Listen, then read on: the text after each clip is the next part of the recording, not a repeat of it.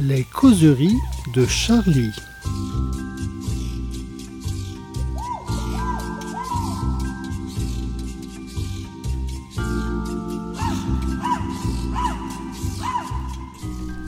Eh bien, bonjour à toutes, bonjour à tous, bienvenue à nos causeries de Charlie, les causeries du mercredi avec euh, aujourd'hui autour du dernier numéro, alors le numéro qui est consacré au César avec une, un merveilleux dessin où une, pauvre actrice euh, est au supplice, enfin vous, vous verrez tout ça. Alors autour de la table nous avons, avant qu'il pique du nez, Monsieur Rhys. Bonjour. Ah, bonjour Monsieur Rhys. L'ambiance est montée d'un cran. À sa gauche, Jean-Louis Adenor. Bonjour. Jean-Louis Adenor. À sa droite, Madame de Vanda. c'est bien ça? Natacha. C'est tout ça. Parce qu'à chaque fois que je me trompe, parce que si c'est bon. Qui me regarde du coin de l'œil C'est bien entendu Gérard Billard. Bonjour. Habillé comme un marin breton, avec sa petite, euh, sa petite vareuse. Et un invité un peu spécial, hein, qui nous vient de Lille, qui est toujours un petit peu. alors, c'est Martin Lhomme. Bonjour Fools. Martin Lhomme, on on t'avait quitté tu- pendant que tu nous faisais il y a quelques semaines la promotion de Monsieur Leclerc, Michel Edouard. Donc depuis, tu t'es mis en diète méta- médiatique puisqu'il y a eu un mouvement apparemment qui t'a donné tort sur certains sujets. Donc tu reviens. Alors bonjour. Donc nous allons commencer par un édito qui sera sans doute un pavé dans la mare. Non. N'est-ce pas, Monsieur Rhys Alors, Rhys, toi, tu nous alertes sur une, une ONG qui s'appelle Reporters sans frontières et qui, euh, qui a alerté euh, l'ARCOM, enfin par l'intermédiaire du, du, euh, du Conseil d'État, parce qu'ils ont remarqué qu'il y avait une, une station, une chaîne de télévision qui, qui, ne part- qui ne pratiquait pas le pluralisme. Tu nous racontes un peu ça Non. Non. Bon. Oui, bah, ça a été euh, bah, pas mal raconté dans les médias, oui. C'est-à-dire que je crois que c'est un recours qui a été fait par euh, RSF euh, contre l'ARCOM qui, d'après RSF, n'applique pas bah, avec suffisamment de rigueur les règles de la pluralité pour la chaîne CNews, qui, comme on, on le sait tous, n'est pas une chaîne particulièrement euh, euh, progressiste. Euh, et donc voilà, la question qui se pose, c'est est-ce qu'il faut réglementer à ce point euh, la ligne éditoriale des médias, même audiovisuels En fait, c'est ça, en fait. C'est Ouais, ouais, la, un peu une la question- subjectivité. Comment peut-on exiger de- la subjectivité d'un média? C'est un peu ça que tu. Moi, j'ai lu ton édito. Non, mais hein, c'est-à-dire que On l'a tous lu, je pense. Non mais c'est vrai que alors on nous dit que bon dans la- pour l'audiovisuel les règles sont pas les mêmes que pour la presse. C'est vrai que nous on raisonne un peu avec une culture de presse de presse libre et d'opinion. C'est vrai que bon Mm. voilà dans, dans la presse euh, il y a toujours de la, de la presse d'opinion. C'est ça l'histoire de, de- de- de la, de la liberté de la presse en France. C'est la liberté d'opinion. Voilà, alors maintenant, pour les médias audiovisuels, euh, ce serait pas pareil. Euh, bon, euh, euh, je sais pas très bien si on peut arriver à appliquer euh, ces, ces règles-là aussi strictes avec euh, les, chaînes audiovisuelles, parce qu'il y a une telle multiplication des chaînes audiovisuelles depuis ces 20 dernières années sur euh, les, canaux, enfin les, bouquets, que inévitablement, où il y a toutes sortes de lignes éditoriales qui apparaissent sur euh, ces chaînes. Donc comment est-ce qu'on fait pour réglementer euh, ce que les choix éditoriaux de telle chaîne ou telle chaîne, je sais pas très bien où ça va aller. quoi. S'il faut passer en revue toutes les chaînes pour vérifier que tout est bien équilibré, mais c'est c'est- c'est- c'est infaisable. quoi. Donc je, je, je, je sais pas très bien où, où ça va nous mener, soit, en fait. Jean-Loup, est-ce que ça va nous mener tout ça Non, mais moi qui, qui était à l'école de journalisme il y a pas, très, pas si longtemps, c'est vrai que la question de l'objectivité journalistique, c'est une espèce de, de, de chimère qui nous est un peu bassiné comme ça quand on est en, en école. Alors on nous parle d'objectivité, les plus honnêtes parlent de neutralité journalistique. Tout ça pour dire en fait que la presse d'opinion est une presse sale et que la seule vraie bonne presse, c'est la presse qui se cache un peu derrière son petit doigt. La, la- la la presse jésuite, Ah oui. dirait mon rédacteur en chef que je regarde à l'instant même. Euh, et je trouve que c'est, je trouve que c'est un peu absurde parce qu'en fait, sous couvert de vouloir, je, sors un peu du sujet, mais sous couvert de vouloir défendre une presse euh, dite euh, objective, ce qui est, faux, hein, il faut le dire, ça n'existe pas une presse, euh, il y a une presse tout, totalement objective, ça n'existe pas. En fait, on tue un peu euh, la capacité des jeunes journalistes à développer une pensée critique, à développer une, une- des idées sur le monde, à développer une capacité de dire qu'on n'est pas d'accord, qu'on Mhm. désapprouve le modèle en place. Et en fait, euh, et en fait aujourd'hui, un certain nombre d'étudiants se, se- se- vraiment se gargarisent de n'avoir pas d'idées, en fait. Et ce que je trouve assez, euh, assez surprenant. Ce qu'on demande à CNews, c'est pas d'être une chaîne pluraliste ou d'être une chaîne équilibrée entre la droite et la gauche. On Ce lui qu'on demande à CNews, on lui demande rien. On lui demande rien. On n'en- attend rien Non, mais non ce qu'il- faudrait demander à CNews, c'est d'être une chaîne qui ne dit pas de mensonges, en fait. C'est juste ça. Oui, mais, C'est-à-dire oui, que oui, non, mais, les- non, mais les on mensonges, peut- non, voilà. non, mais les mensonges, après, ça tombe sous le coup de la loi s'il y a de la diffamation Voilà, très Donc, bien, mais c'est c'est c'est- ça. c'est- non, mais, non, attends, non, mais il y, a- il y a une chose, il y a quand même une déontologie qui doit s'appliquer à tous les journalistes. Absolument. Donc c'est la déontologie, c'est une chose. Après, la subjectivité, euh, l'objectivité, c'est encore autre chose. Je suis, d'accord avec C'est toi. deux choses différentes. Je suis absolument d'accord avec toi. Bien sûr qu'un média n'a pas à diffuser des fausses informations, ça c'est vrai. Et si, euh, et si euh, l'ARCOM ou d'autres faisaient leur travail sur cette question-là, parce qu'on sait que CNews a diffusé des choses fausses, on sait que Ah bah, dans, dans ce ces cas-là, oui. dans ce que dit Pascal Pro notamment, il y a un certain nombre de, de choses qui ont été démenties par la suite. Euh, c'est à ça qu'il faut s'attaquer. C'est- absurde de dire à CNews, vous n'êtes pas, euh, vous êtes trop euh, partiaux, trop subjectifs. C'est pas du tout le Ah bah, sujet en fait. Le sujet, c'est que parfois, bah, en fait, certains médias mentent. C'est ça le sujet. Ou se trompent, ou, Ou alors se des, trompent, ou oui. alors des fois on voit au journal de 20h des, jeux- des, des- des- des journaux, des journalistes qui font des démentis. Et on s'est trompé, euh, il y a- il y a deux jours, on a dit une erreur. Bon, au moins ils le, oui, ils le- ils le reconnaissent, mais Pascal Pro, il mais- dit qu'il invite des gens qui ne viennent pas. Il invite des gens Ah de oui. gauche. et puis Il le- arrive des le gens de gauche bouge. qui y vont aussi. Oui. Et puis ce qui est bien avec Pascal Pro, c'est que les, les imbécilités, il les fait dire par ses auditeurs. Il, il prend des, des gens au téléphone. Hein. c'est un vieux truc Oui, ça. enfin, tu vois, euh, pl- plutôt que d'avoir euh, d'être dans le, le mensonge, il fait dire des bêtises par des, par des gens qui euh, sont au téléphone. Donc c'est un peu. Mais il y a l'argument aussi que CNews étant une chaîne d'information, elle se doit donc, d'être donc d'être pluraliste, d'être. euh, hmm. euh, Il y, a- il y a cette espèce de, de- voilà de, de truc un peu pervers qui voudrait que l'information doit absolument être objective. Ce qui, ce qui veut dire que euh, un journaliste ne doit avoir aucun point de vue. euh, ne, ne, ne, ne doit, ce qui est totalement aberrant. Mm. euh, Mais le, D'autant- le- le concept même de chaîne d'information, mais euh, comme si Oui. l'information c'était, c'était, il existait une information neutre, mais euh, on sait très bien que c'est toujours un peu biaisé l'information. Il y a Bien toujours sûr. des choix éditoriaux, éditoriaux, et même si on dit des choses qui sont vraies, avérées, il y a aussi tout ce qu'on ne dit pas qui du coup Hmm. modifie un Quel peu sujet tu vas choisir Bah, tout le monde quel, fait ça, tous quel les sujet médias va, fait- va ouvrir le, va ouvrir le, journal J'irais même un peu plus loin, je dirais qu'aujourd'hui, avec le- tous les canaux d'information qu'on a euh, pour euh, trouver l'information brute, ce qu'attendent les gens, c'est aussi des gens qui sont capables de penser, de les aider à avoir des situations qu'ils ne voient pas et, et à assumer une identité euh, idéologique et, et politique qui soit claire. C'est-à-dire qu'il ne faut pas se cacher, euh, alors, il faut juste assumer ce qu'on est. Euh, ici, par exemple, les valeurs de Charlie sont connues, euh, personne ne peut dire qu'en ouvrant Charlie, il ne sait pas euh, comment se positionnent les gens qu'il euh, euh, qu'il s'apprête à lire. Donc euh, moi je trouve, pour avoir fait les deux, pour avoir bossé dans des chaînes dites objectives, ça me fait un peu rire, pardon, et dans des chaînes comme j'étais à France Info à un moment, ou, ou pour des journaux comme Marianne ou comme Charlie. De service public, c'est encore autre chose. service service public. Oui, c'est vrai que c'est autre chose, c'est vrai. Le service public a un cahier des charges plus précis qu'une chaîne privée. Mais quoi. pour avoir fait les deux, je dois dire que, un, je me trouve plus honnête depuis que je fais, que j'assume de faire de la presse d'opinion, et je dois dire que je m'amuse plus aussi dans mon boulot depuis que je fais de la presse d'opinion qu'avant. Parce que toi, tu as des opinions. Parce que j'ai des opinions. Donc ça on, va- on découvre ça, alors on, Ah.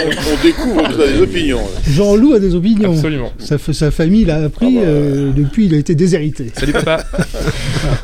Ce qui est terrible dans C8 et CNews, c'est que du coup, avec cet épisode-là, ils passent pour euh, les héros un peu de la liberté Ah d'expression. bah oui. Et tous les jours, tous les soirs, euh, c'est euh, la grande messe de, euh, du scandale et, et du coup de- du contre-coup qui est euh, bah, demandons aux autres alors et pourquoi sur France Inter ça se passe pas comme ça Ah bah ça c'est sûr, c'est sûr Et- que ça ouvre la boîte de Pandore. Enfin, Exactement. ouais. ça c'est ouais. c'est- c'est un peu le contre-coup du truc, c'est un peu pas très malin C'est parce ça. que du coup C'est pas ça très malin est- par, pour reporter. ouais. d'un point de vue Mm. tactique, euh, bon euh, voilà. Euh, après bon, ils vont faire ce numéro-là pendant quelques temps, ça va pas durer éternellement. Oui, c'est sûr. Mais après, en même temps, quand on va sur ces chaînes-là, on sait où on met les pieds. quelque Ah bah c'est Oui, sûr. voilà, D'ailleurs c'est pour ça qu'on bah n'y va pas. oui. On va pas chez Pascal Pro, à moins qu'il nous invite. On connaît rien au foot. Nous. Peut-être que Cyril Hanouna va lire l'édito de Charlie Hebdo en direct. Oui, c'est- il aura bientôt, bientôt des propositions. Euh, non, non, mais bon, c'est vrai que. non, non, non, en, en fait, c'est vrai que Charlie Hebdo a été créé aussi parce que euh, le constat a été fait qu'il n'existait pas d'autres médias où on, pouvait exprimer ce que les gens de Charlie Hebdo voulaient créer. Donc, du coup, c'est- l'existence de Charlie, elle part du point de vue de, l'idée qu'il n'y a, pas de médias objectifs euh, où, où Charlie Hebdo aurait pu trouver sa place. Donc euh, c'est vrai que quand on voit des médias euh, totalement subjectifs qui se créent, on peut pas les désavouer parce que c'est, comme ça que Charlie Hebdo est né aussi. C'est que voilà, on- le Ah, a été oui, créé parce, né parce que les autres grands médias euh, généralistes ben, n'acceptaient pas de publier et les, les dessins que voulaient faire les dessinateurs de Charlie Hebdo, les Voilà. idées que voulaient faire. les- donc voilà, donc on a, c'est un, on- un- Même Reporters un sans dû, média a dû être créé pour ça. On pourrait Donc, penser que le Reporters sans frontières, c'est quand même pour défendre un peu les journalistes et par conséquent d'avoir leurs propres idées. Bah, C'est- euh, C'est même, c'est même d'ailleurs pour défendre les journalistes qui ont une opinion. Voilà, qu'on est enfin pour des ouais. etc. Donc euh, venir ici nous dire qu'ils en ont et que c'est pas bien, c'est un peu, un c'est peu enfin, c'est étrange. étrange. quoi. C'est Ça, étrange. ça devient étrange. En plus, on peut dire qu'à un moment où, où il y avait trois, trois stations de télévision, effectivement, Ah bah, quand on c'était aurait pu demander. autre chose. euh. Mais là, il y, en a, il y en a tellement pléthore que choix, chacun peut quand même choisir, se rendre compte où il est à peu près tombé, changer de chaîne, etc. Et si on quand veut pas pas- écouter ces news, on peut aller sur le, sur le média. Oui, Par exemple. Par exemple. Pourquoi c'est rire ce genre de choses. Non, et puis les gens aujourd'hui connaissent bien l'écosystème de l'information et plus personne ne peut vraiment penser que les choix ne sont pas éditoriaux et ne sont pas éditorialisés, que- qu'il n'y a pas une sélection de- de- d'informations. les gens savent très bien, quand tu regardes le JT, qu'il y a une sélection qui est faite sur quoi 5, 6, 7 sujets maximum euh, et qu'on n'attend pas de, de- du JT de France 2 qui soit extrêmement agressif avec, euh, Avec des le rempayeurs de chaises. par exemple, tu vois. J'ai eu peur, j'ai cru que tu allais nous dire qu'on sait très bien euh, qui a- à qui appartiennent les médias. On sait- non, je n'ai pas dit ça. Mais qui Alors ça, c'est le genre de choses qu'il dit en Non, haut, euh, en pas conférence ici. de réaction, mais qui se, Non, non, non. qui se garde bien de Pas nous dire ici. ici et dans les podcasts. Bien sûr, bien sûr. C'est pas Jean-Loup. Bon, voilà. Bien, dit, ah, bon, bah là, euh, je crois qu'on on peut dire euh, longue vie à ces news, hein, et à Pascal Pro. Non, non. plus. Non, Ça, on va pas dire ça non plus. hein. ces Ça, c'est idées toi qui le dis, hein. bah, c'est ce que me souffle euh, qui Martin. ça Martin euh, sur, sur ma droite. Mais alors, nous allons continuer un petit peu dans, les, Allons-y. dans, les, dans les choses un petit peu comme ça, euh, des niches, euh, avec euh, toi Jean-Loup qui, qui nous parle des dérives sectaires. C'est un peu ton, ton fond de commerce. Oui, c'est mon fonds de commerce, c'est ça, exactement. Et en fait, tu nous, tu nous narres les aventures d'un projet de loi. Ouais. hein, quelque chose qui. Alors dit comme ça, c'est pas ultra sexy, merci fou. Projet de loi sur les dérives sectaires. Non, en fait, plus que des dérives sectaires cette, cette semaine, moi j'ai eu envie de montrer comment est-ce que parfois la, la politique peut être, je sais pas s'il faut dire mal faite ou, ou un peu pour les gens qui y croient, mais, euh, mais c'est vrai que cette semaine, on a eu, euh, enfin la semaine dernière plutôt, on a eu euh, le, vote finalement du projet de loi visant à renforcer la lutte contre les dérives sectaires et les dérives thérapeutiques qui est passé à l'Assemblée nationale, qui a été voté, il faut le dire, avec un certain nombre de mesures intéressantes dont on parle dans le papier, mais qui a été voté vraiment dans un espèce de fiasco et de débâcle politique euh, total. Et, en fait, j'ai voulu raconter pourquoi est-ce qu'on en arrive à, ce, à, ce, à cette débâcle, sachant que ce projet de loi est quand même issu d'un moment où euh, le gouvernement euh, et l'administration s'est rendu compte qu'il y avait un vrai problème avec les dérives euh, sectaires et les dérives en santé après le Covid, et que pour la première fois depuis que la lutte contre les dérives sectaires existe, il y a eu une espèce de mouvement, enfin il y a eu un premier mouvement dans les années 90-2000, mais là il y a eu de nouveau un, un- un- un fort mouvement et qui a été porté, qui a été incarné par une ministre euh, qui s'appelle Sonia Baquès, qui avait défendu ça puisque elle-même petite euh, vivait avec sa mère qui était dans la scientologie. Donc elle, Ah. elle incarnait elle-même ce, ce combat-là, elle le comprenait bien, elle comprenait les notions d'emprise, elle comprenait voilà, Donc, elle avait un elle- certain nombre de, de- qu'on peut, un certain nombre de choses qu'on pourrait euh, qualifier de qualité pour porter ce projet. Donc, elle avait lancé des assises en Deux 2023. grandes assises en Pour, 2023, voilà. c'est ça auquel Charlie a assisté d'ailleurs. Euh, et euh, donc ces assises ont donné lieu à des consultations, etc., etc. L'administration s'est mise au pas, blablabla. Et au bout de un peu plus de six mois, on aboutit à un texte assez ambitieux qui vise plusieurs choses, qui vise à requalifier l'emprise sectaire et qui vise notamment à euh, trouver une façon de de condamner les charlatans de la santé, les gourous en fait hein, de la santé. Et là, qu'est-ce qui se passe? En novembre dernier, sénatorial, Sonia Baquet se présente à ce qu'elle euh, à ce qu'elle et son équipe considèrent comme une élection gagnable, et en fait, ils la perdent cette élection, et euh, se plie à cette règle, euh, la règle qu'avait dictée Emmanuel Macron et qui n'a pas toujours été suivie, qui a été de démissionner à la suite d'un échec à une élection euh, nationale. Et là, Emmanuel Macron, enfin pardon, le gouvernement est- doit être formé et on décide de mettre à la place de Sonia Baquès une certaine ministre marseillaise, une élue marseillaise qui s'appelle Sabrina Agresti-Roubache. Je pense que euh, peut-être que nos auditeurs ne s'en souviennent pas, mais je pense que Gérard, lui, s'en souvient. Puisque cette C'est la fille de euh, Cabu, c'est ça? C'est la fille. Alors il faut mettre des immenses guillemets Des autour de très gros guillemets. Ouais, très très gros guillemets. Mais c'est donc celle qui s'est présentée au JDD nouvelle version. On parlait de presse opinion tout à l'heure. Au JDD nouvelle version, donc la version de Geoffroy Lejeune, ex de Valence Actuelle, qui a repris le JDD. Donc elle a donné une interview à ce, à ce journal quand elle a été euh, choisie pour être ministre et elle s'est présentée en disant qu'elle était fille de Capu et que c'est pour ça qu'elle a accepté de parler avec l'extrême droite. Bon, ce petit détail mis à part. En fait, c'était plutôt la fille de Fernandel quand Ouais, on lit ton, euh, de- ton oui, si tu veux, papier. Parce hein. qu'effectivement, effectivement, il y a une certaine, il y a une certaine. euh, Un tropisme marseillais Il qui y a a, un- qui a peut-être influencé un peu ses choix. un côté un peu comique aussi quand même parce que, parce que finalement cette, cette, euh, cette ministre est arrivée à l'Assemblée sans connaître son texte, sans savoir de elle parlait. Le sujet technique, il est compliqué et ça je, pense qu'on peut, on, peut, on peut lui reconnaître. Mais le problème c'est que quand on arrive à ce niveau-là de responsabilité, on, attend un peu que les gens aient travaillé. Euh, et là ça n'a pas été le cas. Et les élus de la majorité comme les euh, experts euh, associatifs, victimes et familles de victimes qui attendaient beaucoup de, ce- de cette séquence politique ont vraiment eu peur de ce qui allait se passer. Donc le texte a été voté, mais euh, il n'a pas été voté de façon aussi euh, propre que ça aurait dû l'être, et surtout le texte lui-même n'est pas, assez, euh, aussi ambitieux que ce qui aurait pu, ce qui aurait naître. Donc pour ceux qui sont intéressés par la lutte contre les dérives sectaires, pour ceux qui sont peut-être concernés par cette, question-là, bah, il faudra attendre une nouvelle personnalité politique qui puisse incarner le sujet, le porter et surtout le comprendre, ce qui n'est pas facile. Et parce qu'il y avait eu cette, ce, ce chaotique adoption de l'article 4 qui justement devait euh, sanctionner les, les gourous et autres praticiens ouais. l'improbable qui, euh, qui disaient aux gens d'arrêter leur traitement et de, de prendre plutôt des, des choses Exactement. alternatives, euh, notamment pour guérir des cancers, etc. C'est-. C'était ça l'article 4 Qui qui a, été, rejeté dans une première, une première fois et qui a été rattrapé dans un second vote, etc. Donc c'était extra- extraordinairement chaotique. Et puis on a vu que tous les gens des lobbies se sont engouffrés justement bah, quand, quand il y a une carence au Ouais. niveau du management de la secrétaire d'État, tout le monde s'engouffre là-dedans. Donc on, on a vu aussi la vivacité de, de tous ces lobbies de tout poil qui ont, Ouais. qui ont fleuri après le, après le Ouais, Covid. c'est peut-être aussi l'apport de ce, de ce papier, euh, de, de ce qu'on raconte, c'est qu'en fait, on s'est rendu compte qu'il y a eu une espèce de mobilisation très très forte auprès des députés. Il y en a qui recevaient plus de 300 mails par jour.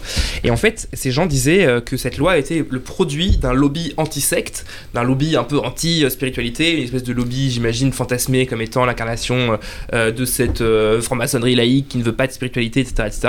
Et en fait, ce, qu'on a constaté, c'est que le lobby, il est en face, quoi. Le lobby, c'est vraiment ces gars-là qui sont organisés vraiment en groupe de pression, euh, qui sont capables de, euh, vraiment de, faire parvenir des arguments jusqu'aux députés, et dont certains ont, repris ces arguments complotistes hein, euh, à l'Assemblée. Et donc il y a eu une espèce de porosité comme ça totale qui, en ce qui me concerne, j'ai pas souvenir d'avoir déjà vu ça.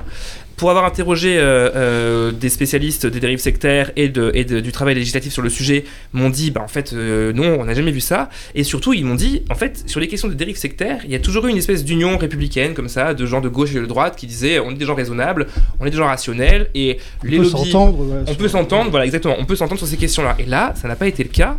Et certains députés, mais surtout de, euh, la NUPES et l'extrême droite, se sont retrouvés en fait à, euh, utiliser, des arguments qui étaient, qui étaient, complètement, euh, qui étaient complètement fous. On a entendu par exemple que avec cette loi qui sanctionne donc le fait de pousser quelqu'un à arrêter ses soins euh, pour euh, une, une pseudothérapie, quoi en gros, ça aurait empêché euh, la lanceuse d'alerte, la, la lanceuse d'alerte, pardon, Irène Frachon, de dénoncer les effets du Voilà, ouais. Il faut m'expliquer le rapport. J'ai interrogé plein de gens à ce sujet, personne n'a compris.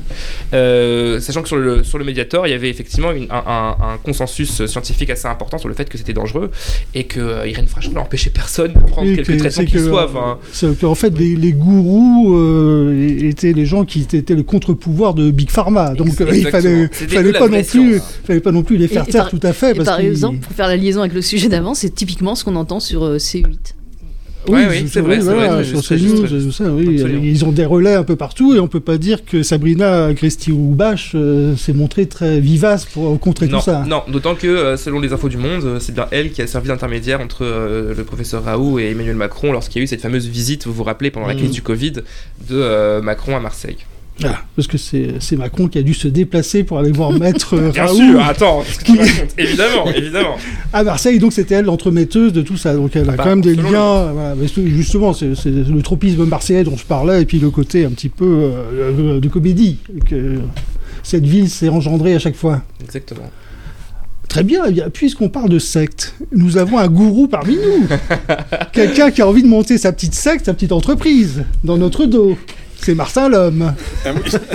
Alors toi, toi, toi, Natacha, tu as dénoncé ça dans un article. Bah, carrément. Comment. Alors, on, on- on me parle de génération Charlie, ni Ouais. plus ni moins.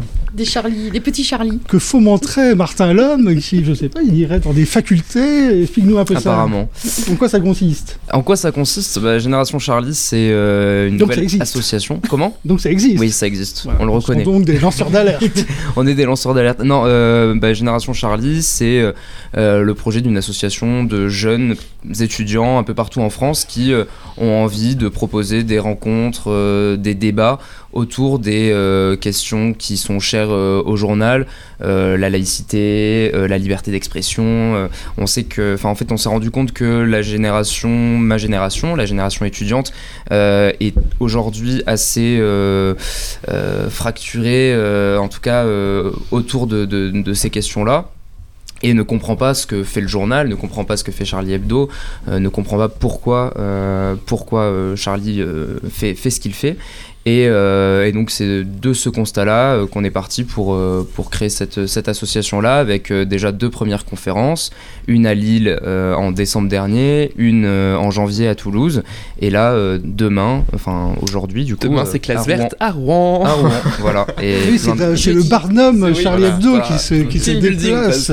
C'est ça, c'est ça. Et, et à chaque fois, ça se passe plutôt bien. Euh, bah, Jean-Loup et, et Rhys peuvent en parler. euh, ils sont venus. euh, que ce Ah, Moi, soit j'étais atterré par cet article.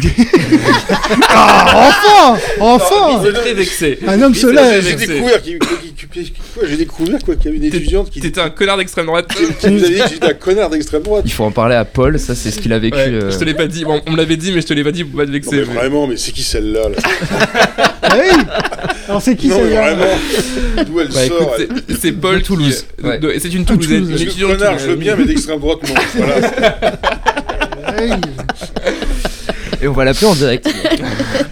Non mais oui effectivement on a été avec Chris euh, et Juin donc euh, à, à Lille et à Toulouse euh, rencontrer les étudiants donc l'idée c'était euh, à l'invitation de Martin et de Génération Charlie d'aller euh, porter un peu le débat euh, devant les étudiants puis on, on s'attendait peut-être avec Chris à être très très chahuté alors visiblement Chris est très chahuté dans son dos quand il n'est pas là mais alors ouais, est là, par oui, contre oui, oui, tout le monde oui, est très sage avec lui, il n'y a pas de problème. Donc euh, on a pu discuter avec ces étudiants de, de, bah, de Charlie, de ses valeurs, de la nécessité d'un débat, euh, du débat quoi en fait. Et puis euh, je crois que Lille c'était bien, mais Toulouse particulièrement, on a eu... euh, Beaucoup de eu- connards à Toulouse, a eu non beaucoup de connards à Toulouse. D'après ce que m'a dit Rhys. hein. Non, on a, on a adoré Non, j'ai pas dit ça. on a adoré Toulouse. On a vraiment passé un bon moment à Toulouse. Et puis je trouve qu'il y a eu plus de, il y a eu plus de débats. Il y a eu notamment euh, un- une jeune fille qui nous a dit, euh, qui nous a dit que euh, elle, elle, Elle était voulait ton- surprise. Vous voulez ton numéro Non, elle voulait pas mon numéro, malheureusement. Euh, enfin, non, elle voulait pas mon numéro. Euh, mais euh, donc, ouais, qu'est-ce que je disais?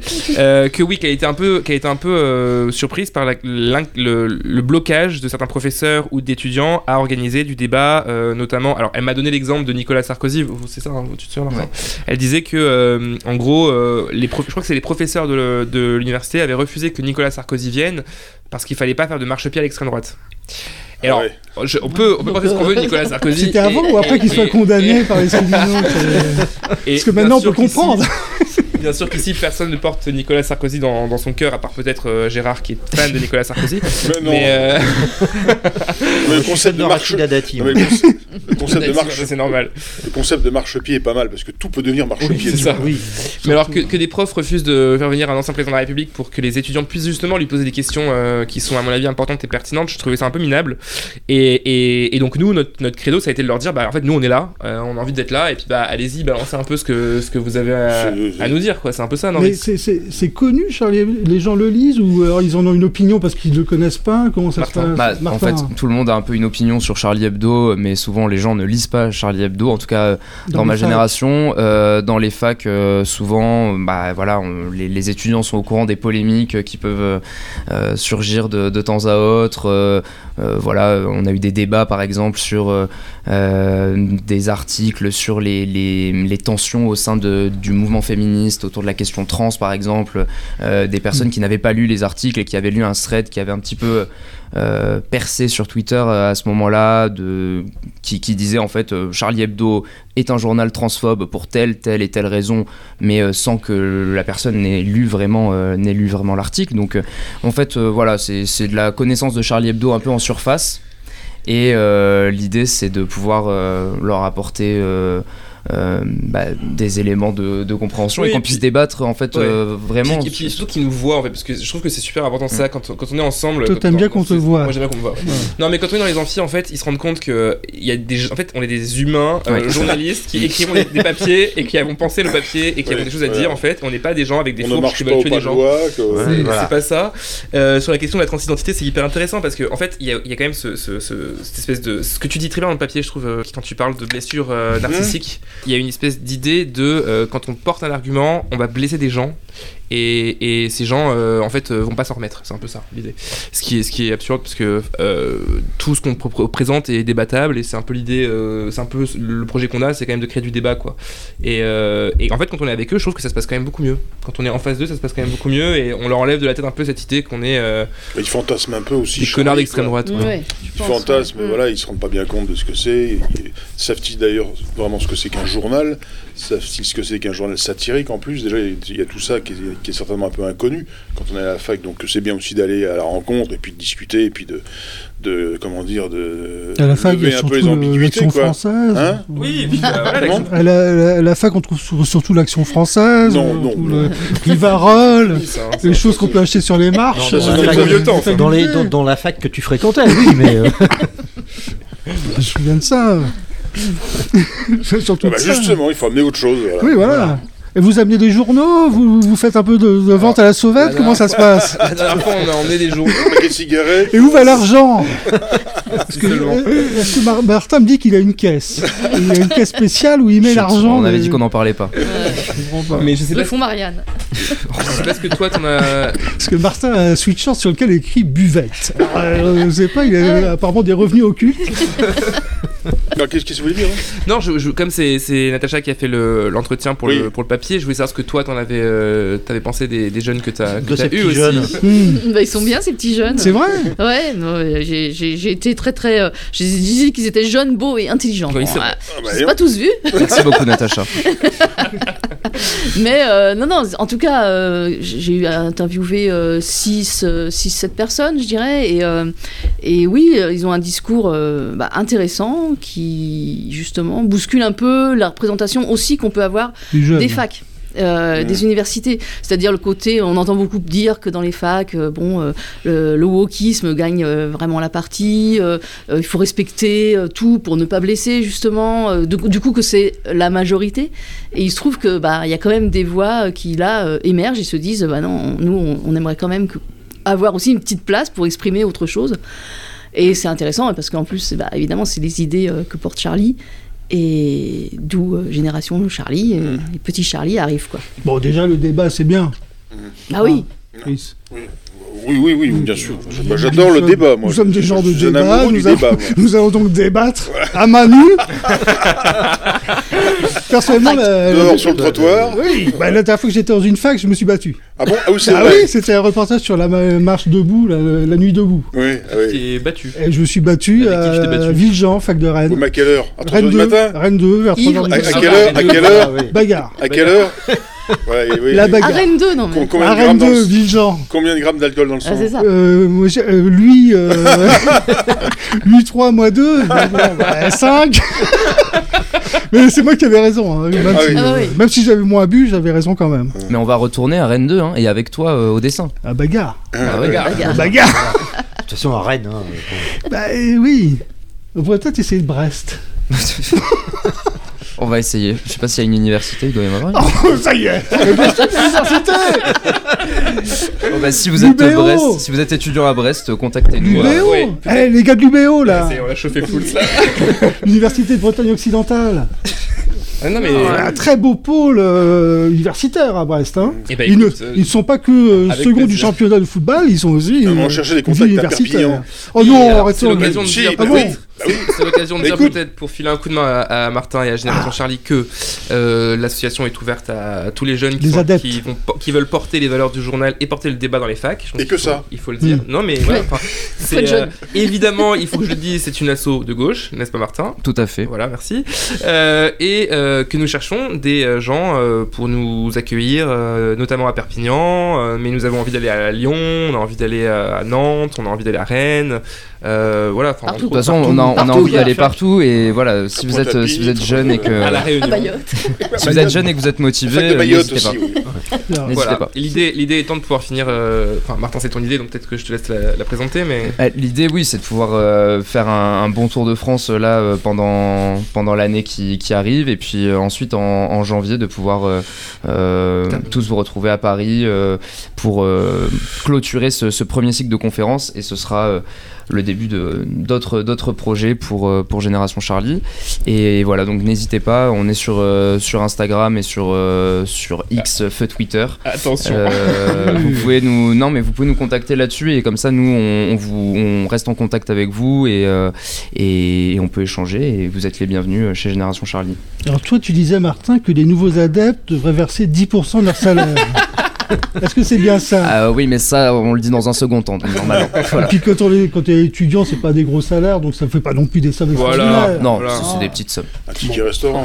De toute façon, tout ça sera à voir après en détail avec euh, justement, fait, tout à fait. euh, Martin pour. Et notre trésorier Max Chotin. Qui, euh, Ouais. D'accord. Bon, là, je ne connais pas tout l'organigramme de cette secte. Non, non.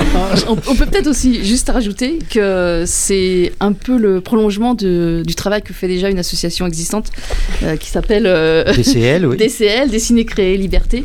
euh, Voilà une maison euh, sérieuse. On- lancée on euh, après euh, les attentats de 2015 et euh, qui elle euh, est plus euh, enfin fait du, du- un travail pédagogique euh, constant euh, auprès des collèges et des lycées et Sur le dessin. oui Ouais. Dessin le dessin. Et la caricature. Le dessin de presse, ouais. dessin de presse la Comment caricature apprendre à lire, à lire le de- dessin Et, ouais. et on travaille avec eux euh, pour voir si on peut proposer, parce que eux c'est vrai qu'ils sont spécialisés dans le milieu scolaire, donc euh, collège, lycée et aussi euh, milieu pénitentiaire et moins les universités. Donc on travaille euh, avec eux pour voir euh, ce qu'on pourrait proposer aux, aux étudiants. On est allé les, les accompagner sur des, sur des interventions euh, pour voir un petit peu comment ils travaillaiient, tout ça. Et, il y a une sorte voilà. de synergie Il y a une synergie. J'ai qui se c'est met en place. Une extension du domaine de Charlie. Euh, Ouais, Waouh. le- bon, le- beau. Très bien. Euh, donc ça veut dire qu'il y aura peut-être des ateliers de, de- de dessin de presse à la tôle. fac. C'est l'idée. c'est l'idée. De la fac à la tôle. Super. Bah, Peut-être que du coup, on aura Sarkozy, tu vois. La On finira on va quand même finir par avoir non. Sarkozy comme intervenant. La rencontre va arriver un jour ou l'autre. Bah oui, si c'est- si pas ici, ça sera en prison. Bon, très bien. Bah alors, on va suivre cette petite association qui, alors, dont tu démons, c'est pas, c'est pas vraiment une secte. Non, non, non, non, c'est pas une secte. On peut y C'est aller. On, on, peut, on peut on venir, on peut laisser ses 10% partir, euh, de salaire sans, sans, sans souci. C'est sans engagement. Il n'y a pas de sacrifice humain. Très bien. Donc, donc, donc vous serez à Rouen demain. Tu Aujourd'hui. seras avec nous, Fools à Rouen. Euh, Tu peut-être avec demain vous. à Rouen. Quel peut-être- bonheur. Bah, quand les gens écouteront ce podcast, tu seras en train de dessiner à Rouen. Voilà, donc c'était. Là, il commence à pas- là. Donc Il la pas demain, c'est Il aujourd'hui. y a la trouille, c'est aujourd'hui, Ouais. absolument, c'est aujourd'hui. Bon, le stress, le stress monte d'un cran. Et on se reverra la semaine prochaine pour un débriefing. hein. C'est comme ça qu'on dit dans le, dans le management de ce qui s'est passé. De ce qui s'est passé donc aujourd'hui, mais demain pour nous. Et alors on ne sait plus. On ne sait plus. Bon, en tout cas, à la semaine prochaine. Salut, et Fou. merci à tous. À la semaine prochaine. Au revoir. Au revoir. Au revoir.